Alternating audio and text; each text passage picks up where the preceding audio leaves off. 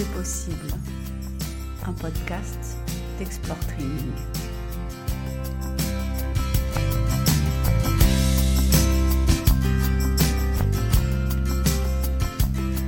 Aujourd'hui, j'ai envie de vous parler de deux choses essentielles à ma vie. Le sport, le mouvement et la pratique bouddhiste. Ça paraît un peu étrange d'essayer de mêler les deux. Et en fait, ça n'a pas été du tout un effort conscient de ma part. C'est quelque chose qui s'est développé d'abord dans ma propre approche sportive, et puis je l'ai plus délibérément établi dans la philosophie du coaching sportif pour les gens que j'accompagne. Pour moi, cette philosophie bouddhiste est la toile de fond indispensable à un entraînement vraiment efficace et complet. Comme je le dis souvent ou je l'ai dit souvent, on n'est pas des machines.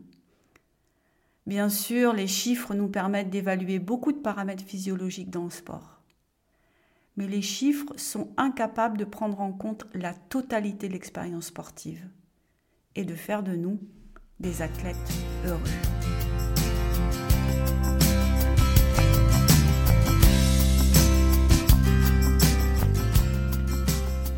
Voudrais déconstruire le mythe du mental fort. Vous l'avez sûrement souvent entendu. Quel mental il ou elle a? Qu'est-ce qu'on entend par là? On entend que la personne est, persévérante dans un effort sportif. Et on entend ça souvent lors euh, d'efforts très longs du type ultra. Et on entend par là que le corps est meurtri, qui peut plus aller de l'avant, mais que par la pure force mentale, on arriverait encore à avancer. Et c'est là que je vais avancer l'argument contraire. C'est justement parce que nous parvenons à ne pas trop écouter notre mental, avec des guillemets, qu'on arrive encore à trouver l'espace de nous mouvoir. Alors qu'est-ce qu'on entend par mental? Dans la philosophie bouddhiste, le mental, c'est un espace réduit. C'est un espace qui est fait de nos croyances, de nos habitudes, de nos conditionnements et de nos injonctions. Et cet espace n'a rien à voir avec celui de la conscience. L'espace de la conscience, lui, est bien plus vaste et facteur de possible. Donc qu'est-ce que je veux dire par là? Quand ça fait mal, ce qui est absolument inévitable dans le sport d'endurance, il ne suffit pas de se dire je vais aller l'avant coûte que coûte, je vais me battre, je vais pas m'écouter, et je vais continuer. Je suggère que c'est tout le contraire. Je suggère d'arrêter le combat, la lutte intérieure, et au contraire d'accueillir l'inconfort. Lui dire un grand oui en l'intégrant dans l'espace de notre conscience. Car en faisant ça, on ne lutte plus. On ne souhaite plus que les choses soient différentes. On ne souhaite plus qu'elle soit plus facile, moins douloureuse. On n'est pas en train de repousser l'expérience de la difficulté dans un coin de notre tête en essayant de l'ignorer. Tout ça, vous le savez, c'est épuisant et ça ne peut durer qu'un temps. En incorporant la difficulté du moment à notre expérience, en la laissant être présente à notre conscience, alors on peut vraiment faire avec. On peut en faire quelque chose. Et faire avec, ça signifie pas laisser tomber, ça signifie s'orienter en nous-mêmes vers ce qui est toujours possible dans les circonstances réelles du moment, aussi inconfortables soient-elles. C'est vraiment ce geste qui consiste à faire confiance à notre capacité à tout vivre. C'est tout simplement croire en nous. Et pour moi, ça, c'est vraiment la force mentale. Accueillir ce qui est, s'ouvrir à nos difficultés et composer avec elles plutôt que contre elles. Courtney Dollwater, que vous connaissez peut-être, hein, qui est une ultra traileuse absolument incroyable, elle dit pas autre chose, je crois, c'est comme ça que je comprends quand elle parle de son pain cave, la grotte de la douleur. Elle dit que non seulement elle n'en a pas peur de ce moment où les choses deviennent terriblement inconfortables, elle n'en a pas peur, mais elle l'attend, elle l'invite. Elle lui dit oui, un grand oui. Elle explique que quand elle arrive dans ce lieu, ce moment terriblement inconfortable, où tout se referme sur soi, elle s'imagine comme une petite spéléologue avec un, marteau et un burin qui est en train de cisailler la roche. Et de cette façon, elle continue à pouvoir avancer pas à pas. Elle crée du possible, petit coup de marteau par petit coup de marteau, en grignotant du terrain et en agrandissant à chaque fois l'espace de la possibilité.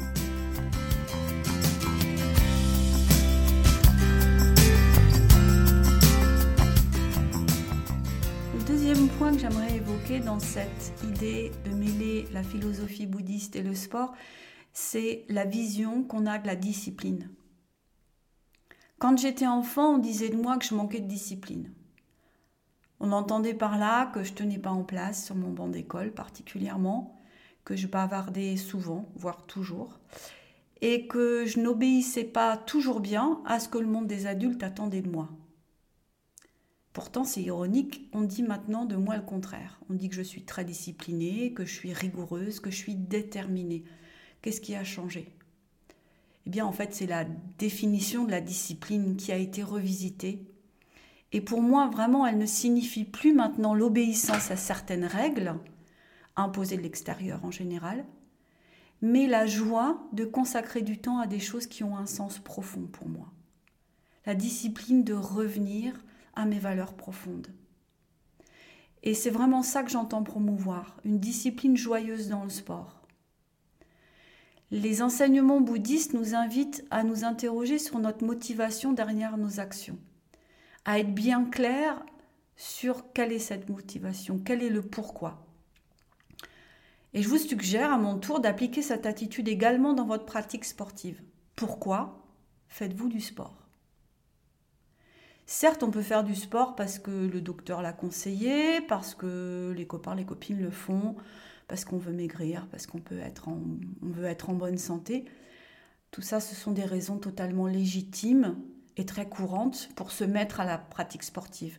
Mais pour que notre investissement soit durable, pour qu'il ait un sens profond dans nos vies, il est essentiel, à mon sens, d'aimer au moins un peu le sport et de cultiver une appréciation de l'activité physique. Bref, si on ne fait pas les choses avec un petit peu d'amour, elles peuvent devenir très compliquées et perdent leur sens. Donc je vous encourage à vous poser la simple question de savoir si vous aimez le sport. Si la réponse est non, alors demandez-vous ce qui vous fait peur, ce qui vous ennuie, ce qui vous repousse. Très souvent, la réponse à cette question, c'est l'effort. J'aime pas avoir mal, j'aime pas transpirer, j'aime pas être essoufflé. À ça, moi je réponds, ben moi non plus. Pourtant, j'adore le sport. Je fais du yoga tous les jours, je cours tous les jours. Certains jours avec beaucoup plus d'envie que d'autres, mais au bout du compte, j'y trouve un grand contentement. Et je peux dire que ma discipline est vraiment joyeuse. Vous pressentez peut-être où je veux en venir. C'est avant tout notre rapport à l'effort qu'il est utile d'interroger, l'effort lui-même.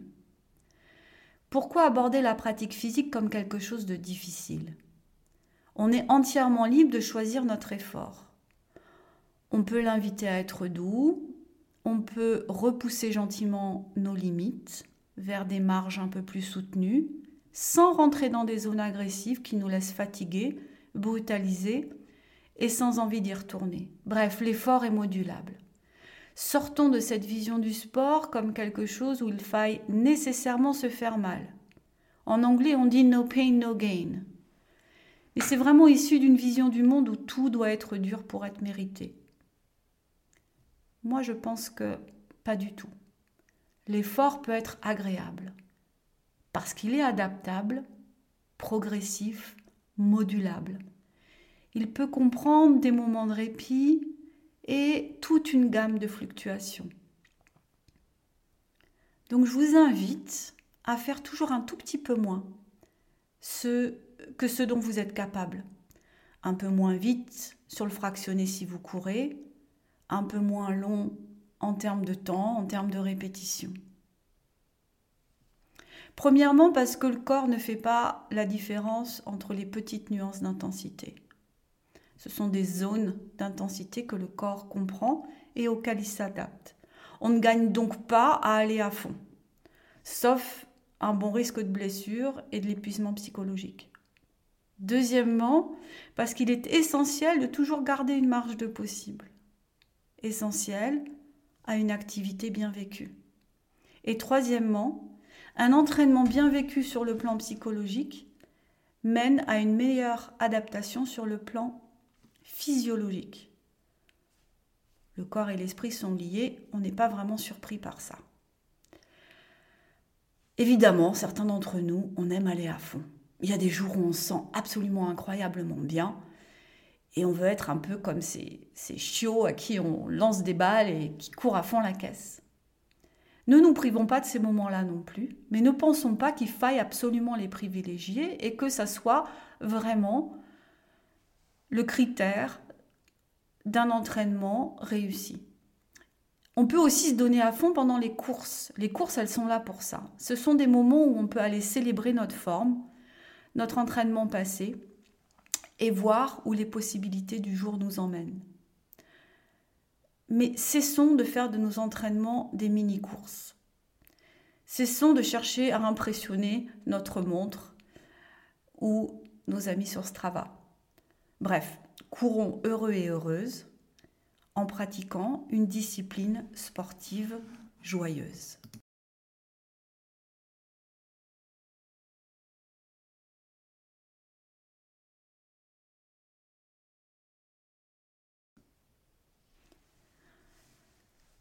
Un autre apport de la philosophie bouddhiste dans la pratique sportive est pour moi la possibilité de se libérer de la comparaison et de l'évaluation.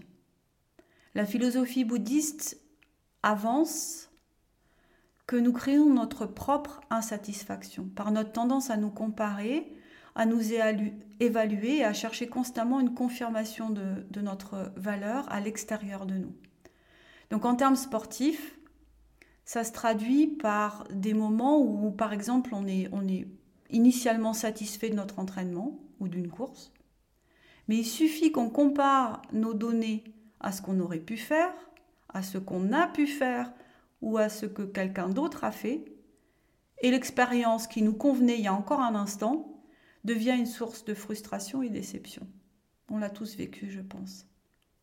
Donc faire du sport, c'est aussi accepter l'impermanence de tout et la non-linéarité de notre progression sportive. C'est évident, on le sait, il y a des hauts et des bas. On le sait, mais on l'accepte assez rarement. Plutôt que de voir les moments de haut en termes de positif, les moments de bas en termes de négatif, est-ce qu'on peut simplement accueillir ce qui est là à un moment donné et se satisfaire de pouvoir toujours composer avec, faire avec? Les personnes qui ont été blessées ou qui reviennent en ce moment de blessure le savent. Quel plaisir de mettre simplement un pied devant l'autre, de pouvoir remonter sur un vélo par exemple, ou renager dans une piscine quand on a été blessé. Là, on, on apprécie la capacité même à pouvoir se mouvoir. Est-ce qu'on peut revenir à cette forme d'appréciation jour après jour? Apprécions simplement le fait de bouger d'être dans un corps qui répond et dans un cœur qui aime ça.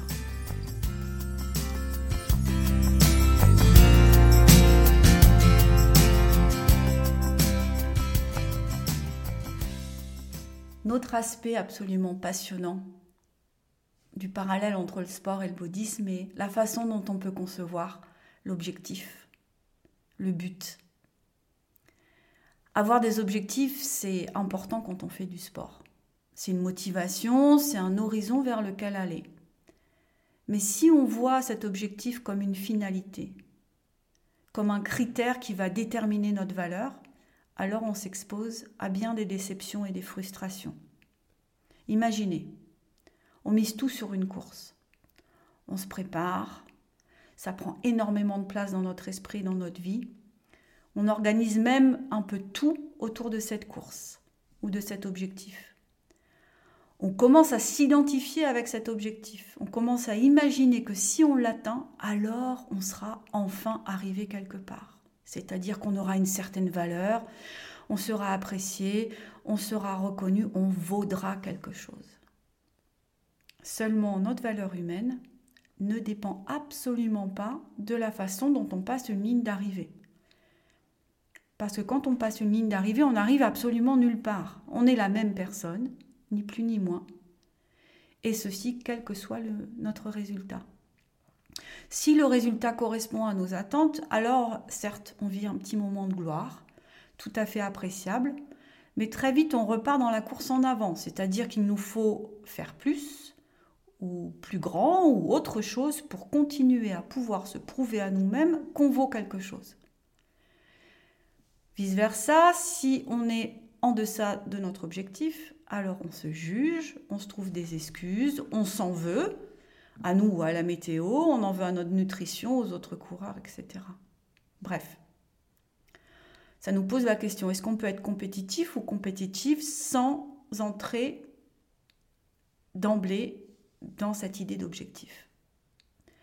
Sans se laisser prendre par l'objectif comme critère de valeur Ma réponse est oui.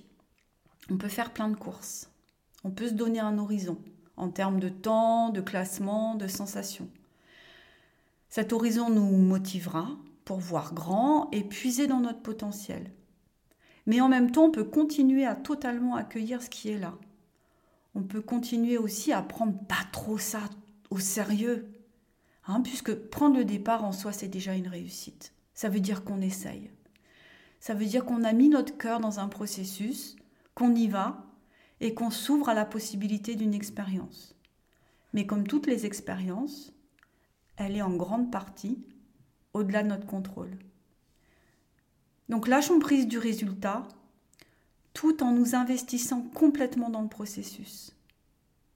Arriver nulle part, ça nous permet de continuer à pouvoir aller partout.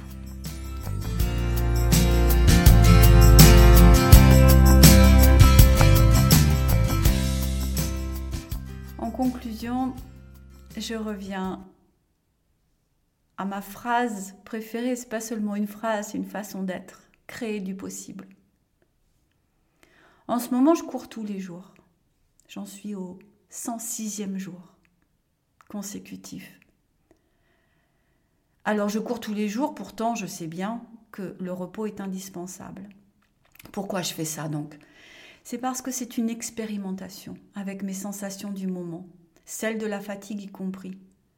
L'idée, c'est de pouvoir tout intégrer à mon sport, à ma course. Donc quand je commence ma semaine, j'ai une, une structure.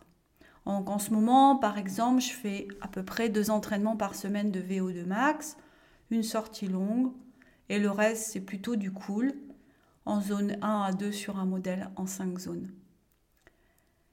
Quand je vais courir, je ne sais pas en fait ce que je vais faire. Je me donne un minimum de 3 km. Et il n'y a absolument pas de règle. Si je suis fatiguée, alors je vais très très très doucement ou je marche. Si j'ai la pêche, alors peut-être que je vais choisir de faire du fractionné. Bref, je mets mes baskets, je passe la porte, je cours un peu et je vois comment je me sens, sans complaisance. C'est un programme sans programme. Et ce programme sans programme, me permet de toujours créer du possible. Un jour où je vais marcher, courir pendant 3 km sera vécu comme la possibilité du moment, donc comme une richesse. Voir mon sport comme ça, c'est absolument passionnant. J'y apprends encore plus de souplesse, j'y apprends de la créativité et surtout, je suis toujours satisfaite parce qu'il y a une possibilité cette attitude de faire avec ce qui est, avec les choses telles qu'elles sont, plutôt que comme on voudrait qu'elles soient. C'est un entraînement, c'est de la pratique. Vraiment dans le sens de pratique méditative, pratique bouddhiste. C'est vraiment une exploration de notre vie physique et psychique qui est alignée, en mon sens, avec la pratique bouddhiste. C'est vraiment s'accueillir dans toutes nos dimensions. Nous donner la possibilité de découvrir des possibles inexplorés. Faire confiance à nos ressources, tout en gardant toujours une petite touche d'humour.